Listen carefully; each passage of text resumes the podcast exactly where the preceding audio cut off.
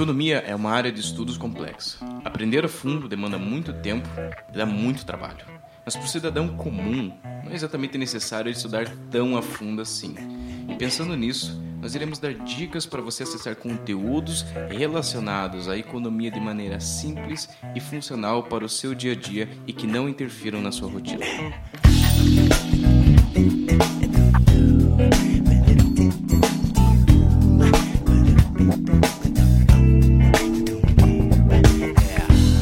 Bem-vindos ao podcast Na Mesma Moeda. Aqui o Zanin e galera, eu vou contar para vocês, eu tava com uma puta saudade de gravar esse podcast aqui com os nossos convidados especiais de sempre, que é o Alan.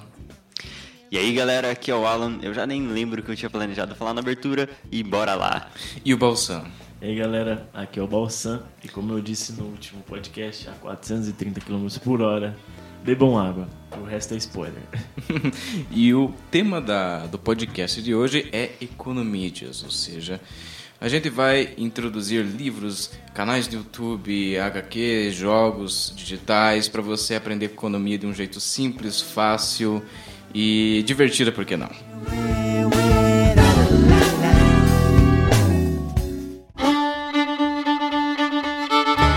Antes de iniciarmos o episódio de hoje, eu gostaria de fazer uma chamada para você que ainda não nos segue no Instagram. Siga nossa página lá, é podcast underline na mesma moeda. Nós colocamos alguns resumos sobre episódios, conteúdos adicionais e também making offs. Agora mesmo, eu acabei de postar que a gravação está começando e no futuro poderemos até interagir com vocês durante episódios lá pelo Instagram. Então siga-nos. É isso aí. E se você quer nos dar uma ajuda a ficar mais bem ranqueados nas plataformas de podcasts, deixe-nos um review no Apple Podcasts, no nosso no iTunes, no nosso podcast. Assim, a plataforma irá recomendar para mais pessoas e assim mais pessoas terão acesso a esse conteúdo maravilhoso.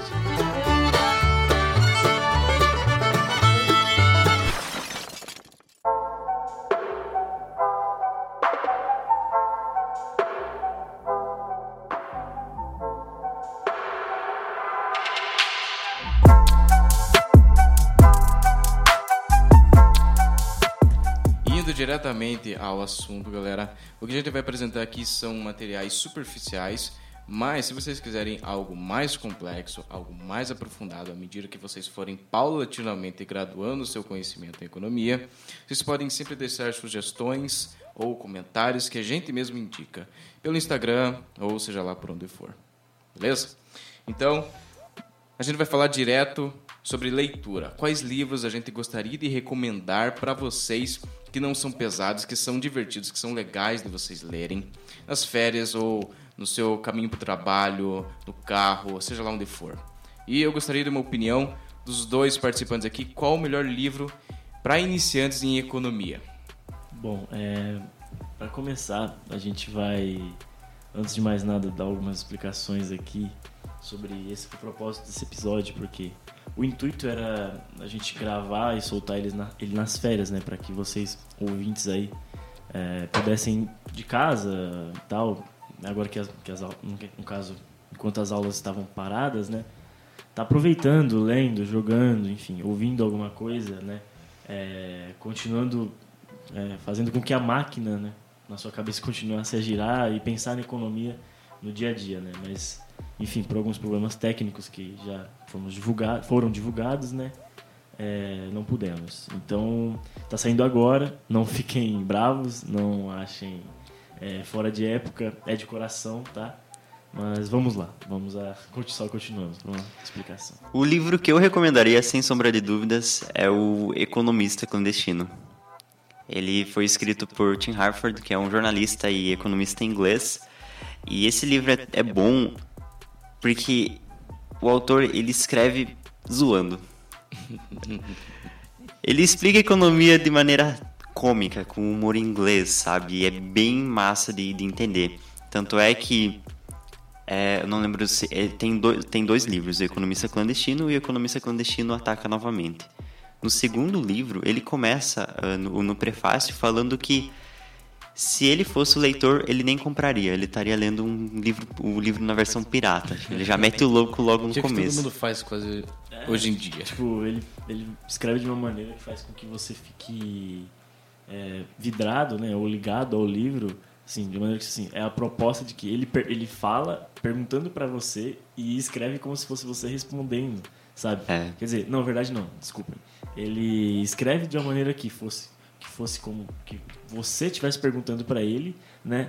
E ele escreve a resposta embaixo, tal, fica assim, fica uma, um dinamismo bem interessante, sabe? Te prende né, a querer prestar atenção nas pautas que ele sugere. Eu acho que a proposta dele é muito, tem muito a ver com o título do livro em original, ou seja, o nome, o título do livro original é The Undercover Economist, ou seja, ele tira teorias econômicas debaixo de, de seja lá o que for, do cotidiano, vamos assim dizer. Ele tira explicações de modelos econômicos que estão escondidos, que estão por debaixo, undercover, que É, estão cobertas. No Economista Clandestino, a, a propósito, né, ah, o tema principal é microeconomia.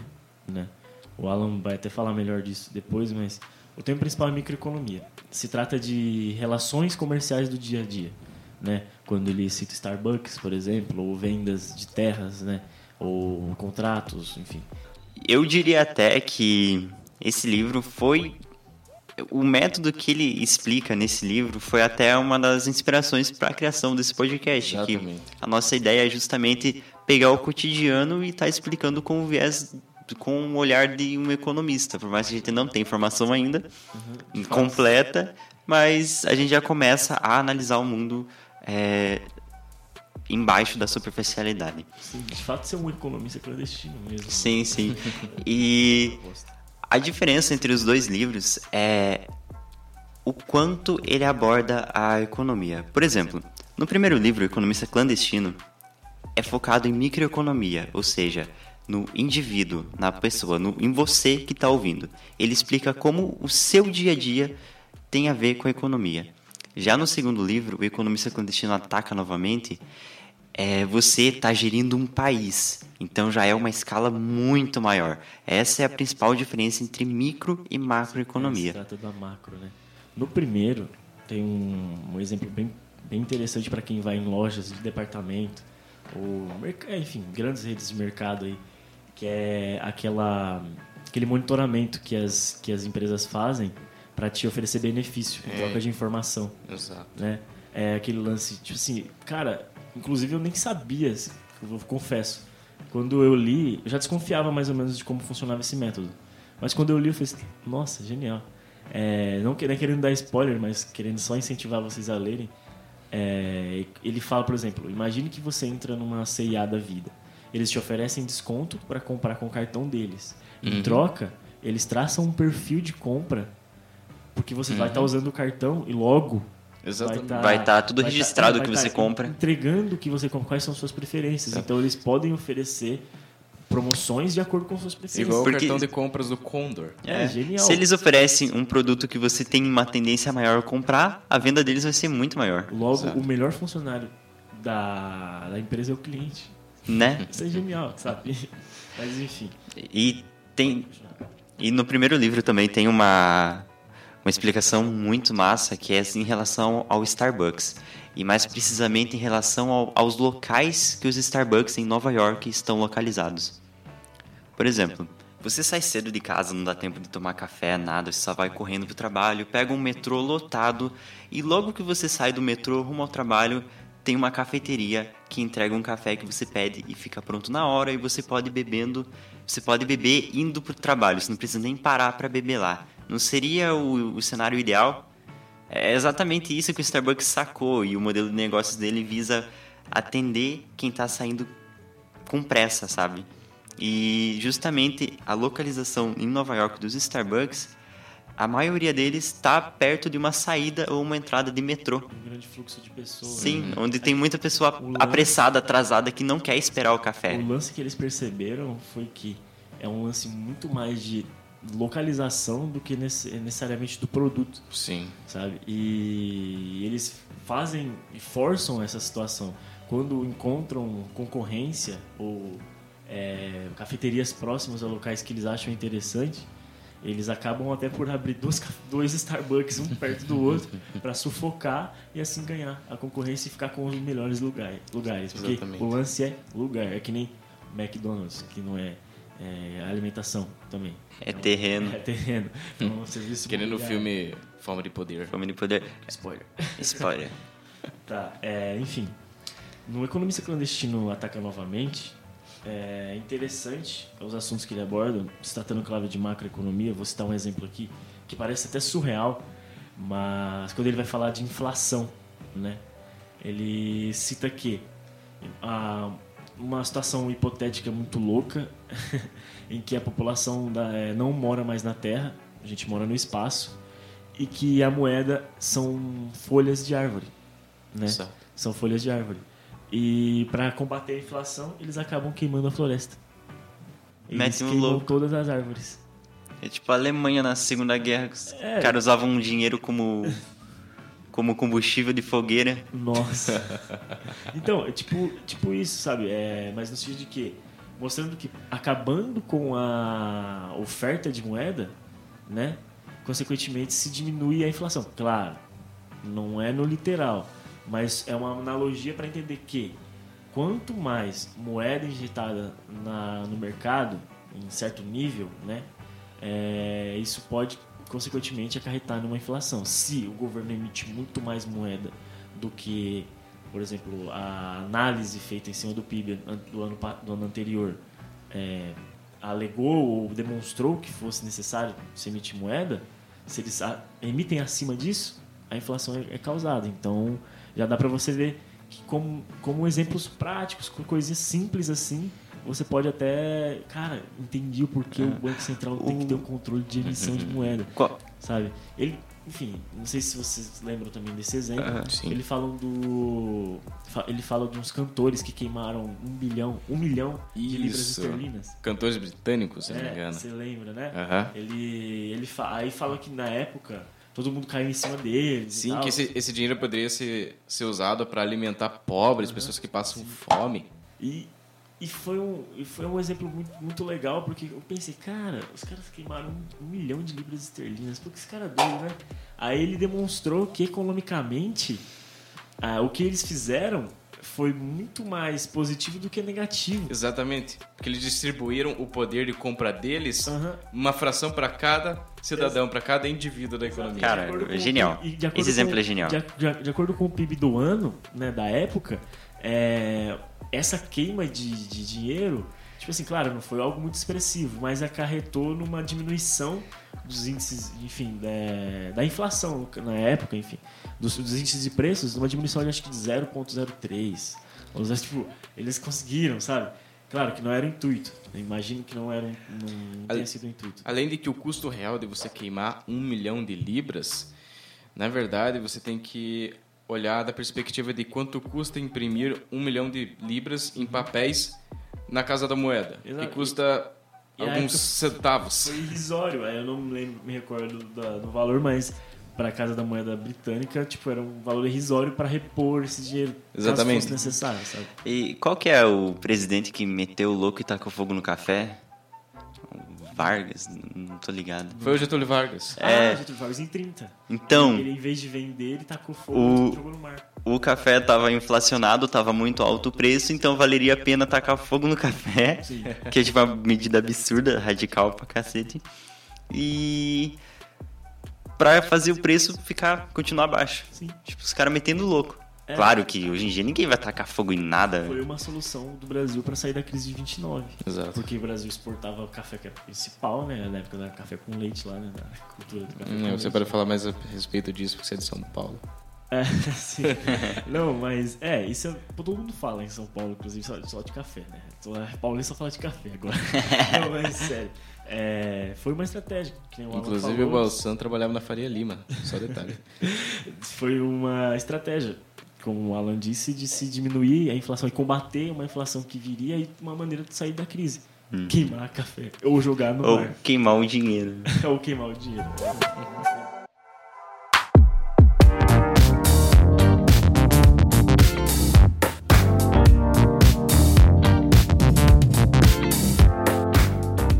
Vamos direto para o segundo bloco, onde a gente fala de filmes, séries e programas de TV e canais YouTubes que a gente vai indicar sobre economia. Vamos lá! E o primeiro filme que eu gostaria de indicar hoje é o Uma Mente Brilhante, que conta a história do economista John Nash. E é interessante porque ele não é um economista tão antigo assim, ele faleceu em 2015. E é um pouco recente, porque geralmente em economia a gente tende a estudar uma galera que morreu há muito tempo.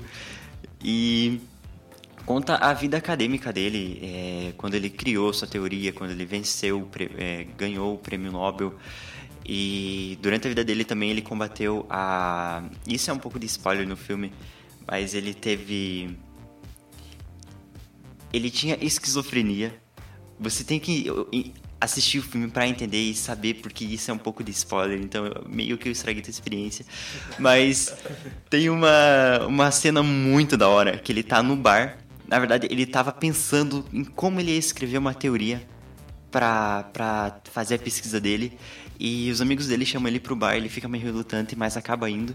E lá no bar ele tem um insight absurdo e ele cria uma teoria muito foda que é usada até hoje, que é o, é, o equilíbrio de Nash. Basicamente, quando, quando ele tava no bar, tinham uma, uma quantidade determinada de garotas, tipo, é, cinco garotas e eles estavam em, em cinco ou seis, tanto faz. Tinha uma, Equilíbrio perfeito. É, tinha uma determinada quantidade de garotas no bar e ele e os amigos dele estavam em uma certa quantidade. E tinha uma garota muito bonita, acima da média, e eles estavam decidindo quem é que chegaria nela. Só que a análise do, do John Nash para encontrar o equilíbrio naquele momento era não, não chegar ninguém nessa garota mais bonita, acima da média, porque as chances de você conseguir sair com ela são menores, logo para otimizar as suas chances, para conseguir a maior chance, você chega primeiro nas outras garotas. E é estranho, mas no filme fica bem, bem claro. E não sou eu que estou inventando, é o filme que é assim, é, é o bar, os caras metendo louco no bar. Infelizmente, essa, essa é a realidade do filme. Mais um filme que eu gostei bastante de assistir, eu gostaria de recomendar, é o A Grande Aposta que basicamente conta a história de como pessoa, como um grupo de, de, de investidores lucraram na crise de 2008.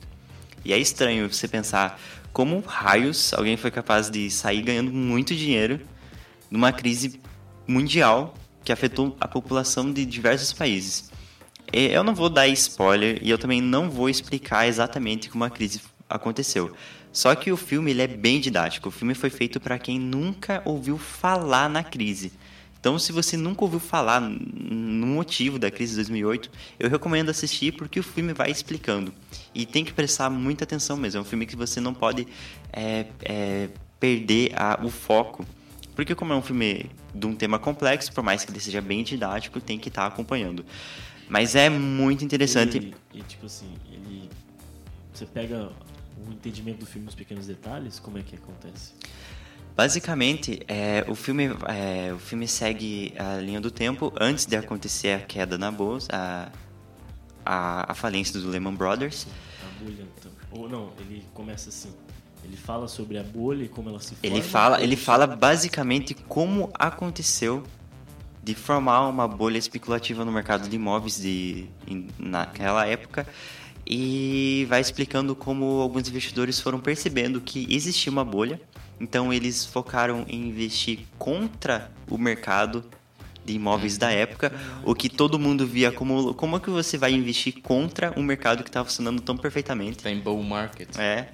E eles investiram contra e acabaram ganhando muito dinheiro por causa disso. E até no final do filme tem uma reflexão muito da hora. É um pouco de spoiler isso, mas uma reflexão muito da hora porque um dos, dos protagonistas, ele fica relutante em vender as ações depois que, tipo, no momento que ele vai ganhar muito dinheiro, ele fica relutante porque ele percebe que ele tá ganhando muito dinheiro, só que aquela crise é de escala mundial. Então, tipo, ele se sente na bad, Sim. porque ele sabe que por mais que ele ganhou muito, muita gente vai acabar sofrendo com aquilo, desemprego, desgraça. E, e, como é que ele pode... É, eu até entendo, tipo, ele vai ganhar muito dinheiro, mas ele fica ressentido porque porque um, um, parente dele provavelmente vai ser afetado com essa crise, fica desempregado e fica se reclamando, se queixando da vida, enquanto ele sabia disso, sabia muito bem disso. Uhum. E deixa você meio é, injuriado com o sistema financeiro daquela época. Todo mundo queria só lucrar, lucrar, lucrar e acabou saindo do controle, sabe?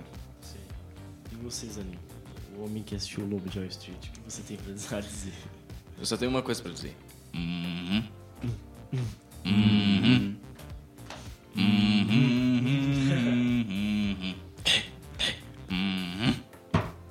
Vamos lá, vamos falar de O Lobo de Wall Street, que esse é um dos filmes que eu mais adoro, que um- é sensacional. É simplesmente brilhante o filme. E o melhor de tudo é que ele é basicamente uma biografia do, do ex-agente, do ex-corretor, né? A o Jordan vida desse Belfort. cara foi um rolê aleatório. Cara, quem não queria ter a vida de Jordan Belfort? Assim, no. Claro, pegando as melhores partes, né? Fora a parte da cadeia. o que é muito relativo. as melhores partes. É, exato. Mas vamos lá, eu gosto muito do Lobo de Wall Street porque ele. ah, e claro, a despeito e abstraindo de toda a romantização da putaria do filme. Toda a. Toda a, a luxúria, o glamour da, da putaria, enfim. É legal porque o filme ele, ele esclarece muito bem como funciona a estrutura hierárquica num sistema, é, ou melhor, numa sociedade. Porque, por exemplo, quando. Eu vou dar alguns spoilers, mas eu não acho que isso estrague a sua experiência de assistir o filme. Quando o Steven Madden ele vai fazer o discurso da sua IPO na, na, na empresa do, do Jordan, da Strayton Oakman. Acho que é esse, que- esse é o nome, né? Strayton Oakman. O que, que é IPO, só pra galera ficar ligada? Ah, sim, claro. A IPO é a Initial Public Offer, ou seja, quando uma empresa ela vai abrir o seu capital pela primeira A vez. empresa de capital aberto. Quando as pessoas vão ser capazes pela primeira vez de investir na empresa. É como, é Exatamente. como a XP na Nasdaq, Aham. como aconteceu recentemente. Então, quando você, quando o Steve Madden, e esse cara de fato existiu, ele vai proferir o seu discurso, todo mundo começa a zoar ele. Ali você vê uma clara chacota do mercado financeiro sobre o mercado privado, sobre as empresas. E mais pra frente, quando o Jordan Belfort, ele se ferra de verdade, ele é preso e ele até faz uma chacota com o agente federal que o prende, que ele volta todo dia de metrô com a sua roupa suada de três dias. Ali você vê uma sobreposição do Estado sobre o mercado financeiro. Então você tem essas três instâncias, é, ou melhor, quatro: indivíduo, empresa, mercado financeiro e Estado. E outra coisa interessante é, é ver como que o Jordan Belfort ele influencia os agentes econômicos, no caso as pessoas, a comprarem ações que não valem nada, são chamadas penny stock, ações centavos, né, de empresas de alto risco, que aqui no Brasil a gente chamaria de small caps, né, que são empresas que não estão na bolsa, mas são pense como startups de alto risco para se investir, né, que pode futuramente dar retorno, mas pode não dar. E eu acho que é interessante discutir porque ele tem uma personalidade que influencia muitas pessoas. Isso bate de frente com um princípio que a gente analisa e trata muito em questões microeconômicas, que é a questão da racionalidade dos agentes econômicos. E a gente vê que os agentes econômicos no filme, eles são tomados de impulso pela irracionalidade em comprar ações. Sim, ele, é ele consegue estimu- estimular a propensão da pessoa a comprar alguma coisa, né? E aumentar, de alguma maneira, a utilidade da, daquele bem que a pessoa vai estar consumindo, ou no caso, adquirindo. É, a pessoa acha que vai ser uma ação milagrosa, vai render muito dinheiro, Sim, porque ela foi estimulada a comprar. Ela nem tá ligada no, no valor real do negócio. totalmente por influência. É legal que tem muito conceito nesse filme que dá para se analisar assim como ele influencia os agentes, como ele influencia o mercado até e quais são as consequências disso, sabe? Sim, existem dois olhares, né? Como você, como você também até disse anteriormente sobre o filme. É, fora o glamour e toda aquela coisa das drogas, enfim, sexo, coisa do tipo. O cara, enfim, dirigir uma Lamborghini lá e bater por todo pela rua toda e achar que tá tudo bem. É, fora isso, você vê como. Claro, é ficção, né, galera? Não, não vamos levar o pé da letra, mas é, como é interessante a ficção em si, né? Demonstrar o comportamento dos agentes e como acontece como um cara é, sonhador lá, sabe? É, que sonhava, no caso, ser rico, ser alguém na vida e tal. Ele entendeu o mercado, entendeu como funcionam os agentes, entendeu que influenciar, né? a arte de influenciar é uma das, uma das principais, assim. Tanto sim. que hoje em dia ele só dá curso de como você vender. Ele, tem, uma, ele tem uma estratégia que é alguma coisa straight line, não sei, que ele é um método de vendas. Se você quiser ser um bom vendedor como ele, Ele é tipo um coach com vidro elétrico. Caraca. é, com certeza um- hoje em dia ele é um coach, tá ligado? Só que o foda é que ele é um coach que realmente vendeu. É, é Mas um- é estranho, né? Sim, sim. É contraditório. É o coach que deu É certo. um coach que deu certo. Acho que estourou. É um coach que deu certo. É um coach que deu certo. É um coach que deu É, certo. ele, ele é o único coach que realmente dá certo. Putz, pelo menos, por mais que tenha feito muito cagado, o cara sabia É, vender. que coach é um lance assim. Como a gente diz que coach dá certo ou dá errado? Porque enquanto tiver gente pagando o curso pra ouvir co- merda, pra ouvir tipo assim, ah, você pode ser um líder, só basta você querer acordar 5 da manhã todo dia, comer mamão com granola, tomar seu leite e sair pra correr na rua. O, o coach é aquele cara que, que ele dá palestra sobre como ganhar dinheiro e na volta ele, ele vai de Celta ou de ônibus pra casa. Mano, Pô, mas um Celtinha rebaixado mó da hora, velho. é verdade. é verdade. Eu não concordo. Mano, eu gosto de gol quadrado. Gol quadrado é, é avançado, fala aí. Eu acho que se isso servir como exemplo motivacional, é que no, no filme o Jordan ele começa como um corretor. Na verdade, acho que ele ele é, ele é um corretor, né? O cara que pega o Bem telefone. lembrado, né? Mas ele ele teve um evento na, na bolsa que o índice caiu, acho que foi em 1987, que é quando ah, no filme mostra que a instituição onde ele trabalha, o Rothschild, alguma coisa, quebra. E aí ele é demitido. E foi bem no dia em que ele foi promovido. Ou seja, se o mercado tivesse continuado, não tivesse tido essa queda, com certeza ele iria eh, se destacar naquela empresa, iria ser um expoente, mas a gente não sabe até onde ele iria. E acho que tem uma pegada motivacional, porque foi na crise que ele começou de novo e ele construiu o império. Esse é o lema do empreendedorismo, né? Exatamente. É fazer da dificuldade um motor. É, ele viu na crise uma oportunidade. Uhum, Sim, vendo a crise uma oportunidade. Então, é, agora que encerrado sobre o, o filme Lobo de Wall Street, eu queria dar uma- umas recomendações assim, é, mas não necessariamente se tratando de filmes né, e tal, mas sim canais de YouTube e outras mídias que a gente possa estar, vocês possam estar vendo, né, acessando. Uma delas é o programa Roda Viva da Cultura, que é bem interessante, sempre está convidando, enfim, é, convidando convidados, né? Sempre está trazendo convidados muito interessantes, expoentes nas suas áreas.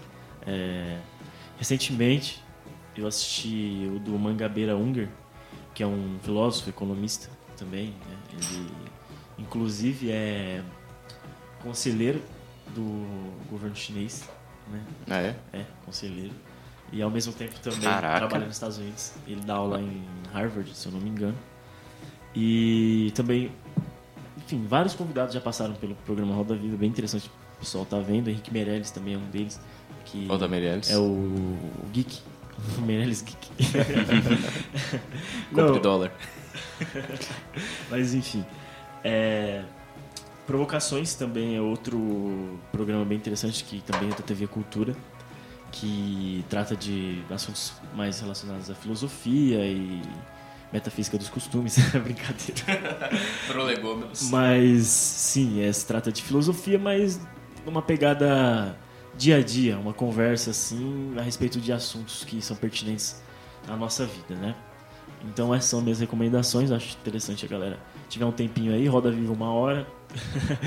É, provocações depende do convidado, assim, depende mesmo, né?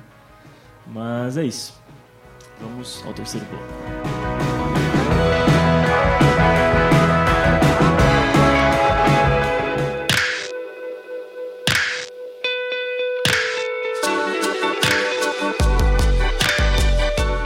E agora, outros podcasts, jogos e HQs. Mas antes de gente ouvir as recomendações, é, eu esqueci de mencionar um canal no YouTube que eu gosto muito e que ajudaria muito a compreensão de temas econômicos complexos da sociedade brasileira em especial, em especial e de certa forma com o cenário internacional, que é o canal do economista Paulo Gala. O nome do canal é Paulo Gala. E o nome do economista é Paulo Gala. Ele é professor da FGV, além de trabalhar no mercado financeiro, não sei, 5, 10 anos, alguma coisa assim. E o canal dele é muito interessante porque ele ele dá dicas de livros, ele tem um site, é, ou ele tem um blog onde ele escreve alguns artigos e lá ele também faz anúncios e lança cursos em que ele ensina, por exemplo, é, economia brasileira. Você quer entender sobre economia brasileira? Vai lá no curso do Paulo Gala que ele te ensina. É, Paulo Gala não está patrocinando nada, que tá só uma recomendação minha. Inclusive, Paulo Gala, se chegar você algum dia... Patrocina nós. Com certeza. e o canal dele é muito legal porque ele geralmente está falando de temas sobre desenvolvimento econômico ou desenvolvimentismo aqui no Brasil. Por que, que o Brasil não deu certo? E ele pega, faz comparações com, é, com a Coreia do Sul. Por que, que a Coreia do Sul, que era um país tão pobre, muito mais pobre que o Brasil, saiu, deslanchou, saiu na nossa frente, ganhou de lavada do Brasil? Né? E ele faz comparação com China, com os Estados Unidos, com é, com a Suíça, questão de produtividade, por que, que a renda per capita em outros países é tão superior em relação ao Brasil e o que, que deveria ser feito em termos de política monetária e em termos de política fiscal para que a gente começasse a ter efeitos positivos na nossa economia no longo prazo. É um canal muito legal e volta e meia ele faz parcerias com, com pessoas, né? Gravam, gravam lives com outros canais sobre o mesmo assunto. É Legal, agora podemos ir direto para o assunto. É, só você falou sobre a Coreia do Sul e o Brasil, né? O Brasil tem uma grande vantagem em relação à Coreia do Sul, que é a, a inexistência do K-pop. A gente já tá na vantagem nesse quesito. Que isso, o nosso público K-pop aí vai ficar triste já. Não, é.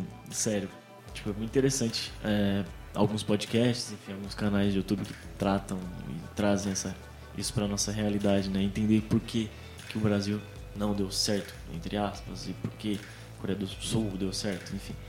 É muito relativo dar certo ou dar errado. Teve o lance do investimento da FMI, enfim, crise do tigres asiáticos. São muitas variáveis. Um rolo aí bem interessante, então, vá, enfim, façam o que o Zanin pede. Assistam o canal do Paulo Gala. Paulo Gala, o maluco é bravo. Se, se por acaso vocês têm alguma anti-recomendação, contra-recomendação, porque a gente tá recomendando, né? É uma boa, boa. Uma contra-recomendação? Cara, eu só penso em Olavo de Carvalho. Não, não, não, mas daí você tá me zoando, né? Aí eu... Não, ó... A, Disney, a Disney tem, da Disney. Vamos ser, ser honestos. Tem um sujeitinho aqui em Curitiba que tem um canal no YouTube que faz muito sucesso. Que é uma anti-recomendação. Ah, é você aprender economia. Que você tá falando. Eu não sei, não sei se o cara é de Curitiba. Que você tá Sabe falando. muito bem do que eu estou falando. Não sei, deixa, deixa, deixa no ar. Não, pegou, não sei. Eu acho Não que sabe? ele toma muito Nescau. Esse cara toma muito Nescau. Porque ele é radical. Não, agora eu tô ligado. Não, não. Não, vou, Um podcast- não vamos falar o nome um desse cara. podcast que eu posso. é, Não vamos... que eu vou recomendar aqui é o Terraço Econômico. É um podcast. Tem podcast, né? O Terraço em 15 minutos, que é, enfim, um extrato da. Um extrato semanal, enfim. é, sobre o que aconteceu na economia e como essas coisas influenciam no nosso, no nosso dia a dia. E eles também têm um site, né? Um, que eles fazem publicações semanais também. Uhum. Até que diariamente, se não me engano. é, mandam, me mandam no WhatsApp. Eles até criaram um canal no YouTube recentemente. Voltaram com o canal. Sim. Terraço Econômico é muito interessante. É bem É legal bem de seguir os caras no Instagram, né? É, no Instagram também é bem interessante. Os caras, enfim, eles falam de uma maneira é, direta, é, não tem esse lance de, pelo menos eu sinto, né? Não tem esse lance de ser unilateral, sabe? É um negócio. Pontual. É, é parcial. É, parça, sabe? você tem que entender que É informação É parcial, informação, sim. É, informa- é informação, eles trazem assim, esses são os dados, são estatísticas, aqui deu certo, entende? Aqui não dá certo, esse é o cenário. Uhum. E você começa a entender de uma maneira muito mais é, complexa. fica, sabe? fica até difícil, é, por exemplo, discordar dos caras, porque Sim. eles estão lá apresentando E é dados. um lance, e é um lance didático, sabe? E isso que é interessante. Às vezes, claro, dá uma aprofundada, pega, ficam uns termos. Tem um tecnicismo por trás. Sim, mas é um nada que você não- possa pesquisar no Google assim e falar, ó, Exato. bacana, é assim que funciona, sabe? Só, apenas imagina o dia que vai ter terraço econômico com na mesma moeda. Ah, vai ser mó da hora esse dia, velho. É... Vamos, vamos, vamos, estabelecer isso como uma meta. Como uma meta. Uma meta. E tem, tem aquelas páginas do Facebook também. Os liberais contra. contra Antilibertários. Antilibertários. Liberais antilibertários e economia mainstream. Uhum. É legal, por exemplo, se vocês começar, é se você começar a seguir o canal do Paulo Gala e economia mainstream, você vai ter até uma visão, é, vamos assim dizer, duas visões diferentes. Por quê? Porque um, um certo vídeo, o Paulo Gala comentou a respeito de um post do Economia Mainstream. Ele estava refutando de alguma maneira o post da Economia Mainstream. Então isso é muito legal, porque aí você vê as vertentes econômicas em jogo. É, é, você não fica também com um cabreço em si mesmo, tipo, só direcionado a um pensamento. Esse é o problema, principalmente da, dessas mídias, né, que se dizem de um lado, sabe? Assumir um lado. Tipo assim, claro, eu, na minha opinião, não acho que as pessoas devem ficar em cima do muro para muita coisa. Mas se produzir conteúdo a fim de se alimentar somente um posicionamento, que é colocar o cabresto, é um negócio muito nocivo que nem como você citou, ah, essa, os liberais contra os antilibertários. O que pega no Brasil, isso, claro, eu não vou me aprofundar, só quero falar, é o que pega no Brasil. Muitas pessoas têm uma visão muito errada a respeito do que é liberalismo, ou do que, enfim, do que é ser um liberal. Esse é o meu ponto. Muitos uhum. liberais não são liberais. Uhum. Só se chamam de liberais, mas não são liberais. Se você for ver, não são liberais. São reaças. Essa é a verdade. E que não tem nada a ver com ser um liberal. É, não, tá muito distante. Enfim, é... outro podcast que eu também tenho para recomendar é Xadrez Verbal, que fala sobre geopolítica, né?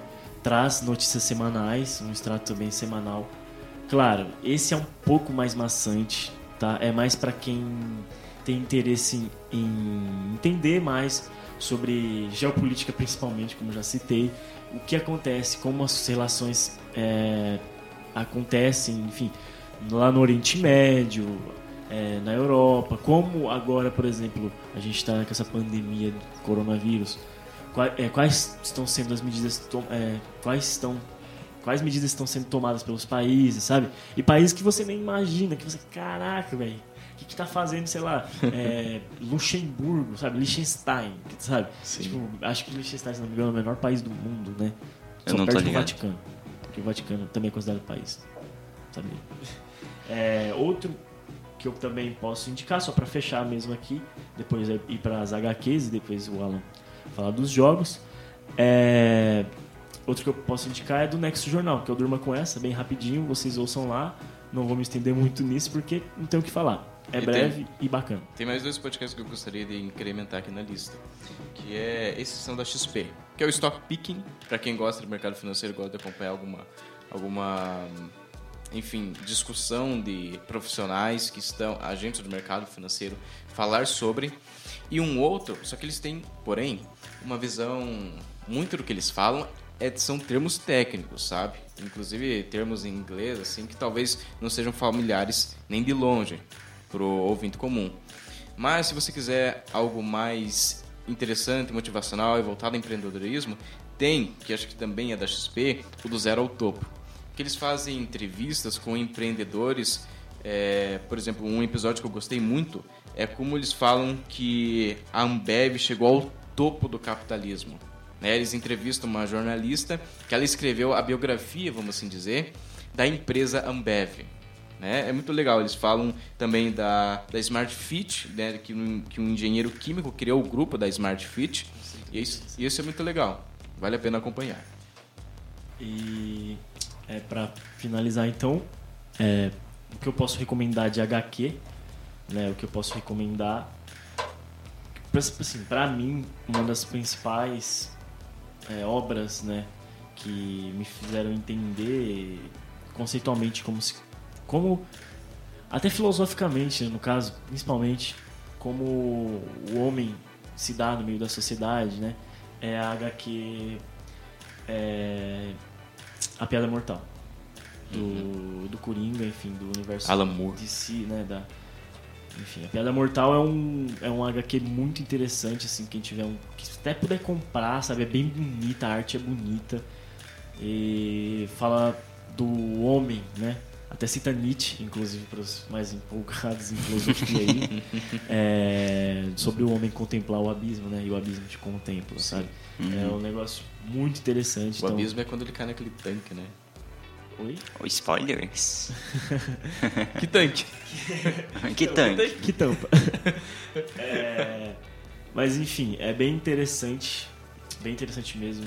Se você tá aí dando uma analisada. Mais alguma recomendação de Tem HQ? jogos.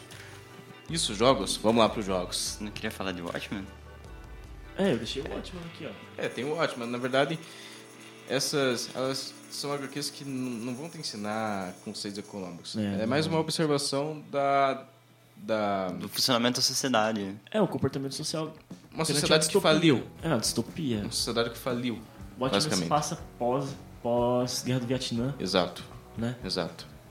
Guerra Fria. É, durante a Guerra Fria é bem interessante também se analisar como é, o cara imaginou um cenário absurdo para as condições absurdas em que a gente chegou durante a Guerra Fria, Uhum. né? É mais uma análise histórica, assim, enfim, É, por, por mais que seja em volta, em ficção, é, é mais um entretenimento pro leitor, assim. É, mas se faz necessário para o entendimento econômico, né? Eu eu acho que daí seria mais interessante você ver, analisar a questão do Batman, que Gotham é tipo a, Nossa, é a. New York, é New York falida, né? Que deu errado, total, Totalmente no fundo do poço tá dele. É Manhattan, na verdade, Gotham, né? Manhattan. É, Manha- acho que Manhattan. Se não- Assim, não, assim, Gotham não existe, mas ela, Sim. ela, ela é como se fosse uma simulação de Manhattan que fala. Até- é, talvez, talvez eu tive essa ideia porque o, porque o filme do Joker Aham, foi gravado sim. Sim, o jo é, Joker é um filme também, mas enfim. em Nova York. É, é, agora a gente vai para umas recomendações de jogos também, que são bem interessantes. Principalmente para mim, o mais interessante, porque é o que eu acho que, que mais entretém a galera aí. Porque, claro, seriado te prende, filme te prende, episódio te prende, podcast te prende. Nos ouvir talvez te prenda. Talvez não. Aguenta. Mas, enfim. É, minha recomendação é City Skylines. City Skylines é um jogo que está disponível na Steam, né? É um jogo muito bom que você administra os recursos de acordo com a demanda. Você zoneia a sua cidade e as indústrias de acordo com os recursos naturais dispostos naquela região. Você escolhe o mapa, né? E, é, lá, por exemplo, ah, eu quero um mapa assim. Você tem as opções lá. Eu quero um mapa que tenha mais petróleo, mais minério e tal. E você vai dispondo dos recursos e você, de acordo com o que você dispõe, você vai definindo as políticas, né? Lá você consegue definir política monetária e fiscal, por exemplo. Lá você te, cuida do saneamento Tem básico. muita variável nesse Cara, jogo, tem né? muita variável. Lá tem saneamento básico. Lá tem. Você tem, Tem bombeiro, tem, tem. bombeiro, tem Ixi, polícia, tem escola. Tem engarrafamento. engarrafamento. Você tem que cuidar do trânsito, você tem que cuidar dos sinaleiros, você É, tem você, transporte tipo, público, Você tem é um metrô. prefeito. Você é um prefeito. Tem metrô, tem trem, tem navio, tem avião, sabe? É um lance de que consegue, você consegue tranquilamente passar uns três meses cuidando de uma cidade até você ver que, tipo assim, é. que a cidade anda sozinha. Eu eu tô louco pra descobrir, tem greve nesse jogo? Cara, se tem greve, Tem desgraça. tem desgraça, tem muita desgraça. Corta o subsídio pra educação Então, e vê se tem greve. Mas é, eu acho que, consequentemente, se você fizer algo do tipo, você, você ocasiona uma greve. Por quê? É, se você começa a sucatear muito serviço, a população fica insatisfeita, tem índice de humor. Ah, na ele região. fica um puto com Então, o se, o pessoal- prefeito. se o pessoal ficando puto, eles vão sair da cidade. Ah, Por exemplo, se você. É, boicota na é, cidade, os você caras tem- metem o louco. Você tem, você tem por, por intuito, né? É, valorizar os terrenos na cidade, de acordo com as construções em volta e como você dispõe do serviço de bem-estar para o cidadão. Se você não aumenta esse índice, deixa esse, começa, esse índice começa a despencar e você não faz uma manutenção né, diária, a população começa a sair. Aí o índice de pessoas entrando na cidade cai, consequentemente seu dinheiro cai. E a projeção monetária que você tem começa a diminuir, até que você começa a ter prejuízo. Interessante. E vai, vai, vai, vai até se, se fuder. Cara, se você começa o jogo errado, porque assim, no começo do começo do jogo eu acho que é a- a- o principal. O principal do jogo não é lá pro fim, não é lá pra metade, é no começo. Porque se você se dispõe e começa a construir a cidade de uma maneira que não é Sustentável. sustentável, né, por assim dizer, ou coisas do tipo, a cidade já falha. Meia hora você já não joga mais. Nossa. Tem doença no jogo? Tem, tem doença, doenças causadas por poluição, doenças causadas por infecção é, da água. Se você extrai a água de lugares é, onde se tem poluição, onde se tem indústria perto, coisas do tipo, a pessoa, a pessoa pode ficar doente, enfim. Você pode montar a empresa? Posso montar empresas. Eu tô, inclusive, agora eu tenho uma, uma estatal, no caso, de tecnologia com o intuito de se lançar satélites lá e foguete Não, pra de se multar. multar. Ah, É. não, eu entendi multar, desculpa. Multar não, não tem como multar. Você multa assim, indiretamente, aumentando a carga tributária. Mas Então. se você se você aumenta a carga tributária e não for condizente com o serviço que dispõe, por exemplo, ah, eles se incomodam. E o, por- pelo valor do terreno tá baixo e, o cargo, e a carga tributária tá alta, então eles estão sendo desvalorizados, então as empresas começam simplesmente a fechar e vazar da sua cidade. Cara, o o Balsão vendeu muito bem a ideia desse jogo. Nossa, eu, tô eu tentado tô, a comprar. tô com vontade de comprar também. quanto custa? Olha, eu comprei na Steam por 50 reais. Ah, não é tão caro assim. Não, não é tão caro pra um jogo tão grande. Mas tem as outras saídas aí, umas dicas que eu posso dar pra vocês, galera. Kinguin é o nome do site. Você compra case da Steam online. É como se fosse um mercado de case. É uma concorrência perfeita no mercado de case, onde todo mundo que tem uma key oferece pelo valor. E eles vão baixando o valor conforme a procura. Kinguin patrocina nós. Kinguin é, um, é bem bacana também. Outro jogo massa? Banco Imobiliário. Mano, o pior é que dá pra tirar umas ideias. Eu só tava pensando em uma teoria aqui muito bizarra. Imagina se nós estamos dentro de uma simulação estilo Cities Skyline e toda essa cagada que deu com o petróleo, com o coronavírus, foi um cara que zoou a cidade no jogo. O cara meteu o louco, deu merda e a simulação tá dando errado e o dólar chegou a 5 conto. Nossa, é verdade, né? Olha, neste momento que estamos gravando aqui, dia 14 de março, o dólar tá quase 5 reais. Tá quase 5 conto. É cara Se a gente- geriu a a cidade gente- zoada. Se a gente for deletado dessa existência, é porque o cara descobriu o nosso mutim aqui. Fugamos a Matrix. São os paladinos do senso comum. Os paladinos do senso comum. Porque é Black Blocks, né? Era Black Blocks. Black assim. Blocks do senso comum. É isso aí. Ficamos de falar isso no primeiro episódio. Pois é, ficou cortado. E eu tenho uma recomendação de outro jogo também. Ele não é assim tão complexo igual o Cities Skylines, mas é dá pra dar uma jogada, se divertir um pouco e não é tão caro. É do mesmo criador, por coincidência, do, do Plague Inc., que é aquele jogo que você cria uma doença e espalha ela pra terra. Mas esse que eu, que eu vou recomendar é o Rebel Inc. Escalation. Basicamente, você vai ter que gerir uma região de um território, por exemplo, um estado, que acabou de sair de um conflito armado. E você tem que gerir aquela região é, investindo em agricultura, em indústria, em educação, saúde, ao mesmo tempo que você combate uma resistência armada. Então você está querendo investir, só que ao mesmo tempo você tem que criar uma, um exército porque os rebeldes estão tacando pau na tua cidade, tá ligado? E é interessante porque nesse jogo trabalha muito o conceito de custo de oportunidade. Quando você toma uma decisão de investir, por exemplo, em educação, a saúde consequentemente vai ficar afetada. E as pessoas vão ficar muito puta com você por não investir na saúde e os rebeldes vão aumentar o poder. Então, tipo, tem essa questão, você tem que escolher, tomar decisões muito racionais para que não fuja nada do controle. E é um jogo interessante nisso. Tem até inflação. Quando você começa a gastar muito, os preços da- dos upgrades começam a aumentar demais e não vale a pena. Você tem que esperar a inflação baixar. É um jogo da hora, mano. Nossa, mas eu até baixei ele aqui no meu celular e vou jogar ele. Você tem alguma, tem alguma recomendação, Zanin? Eu pensei em falar no Fallout Shelter, né? Mas é não um jogo muito de, de economia que você pode tirar insights, é um jogo mais de administração. Por quê? Quem, quem já jogou Fallout sabe, né? Você começa o jogo saindo do, do, do Vault. Nesse jogo você vai De um cuidar... bunker, é. É isso, de um bunker. Nesse jogo você vai cuidar de um bunker. E vai começar, você vai começar a recrutar pessoas. É como se tivesse uma, uma empresa. Nessa empresa tem vários setores e você começa a recrutar pessoas. Só que você não recruta qualquer pessoa.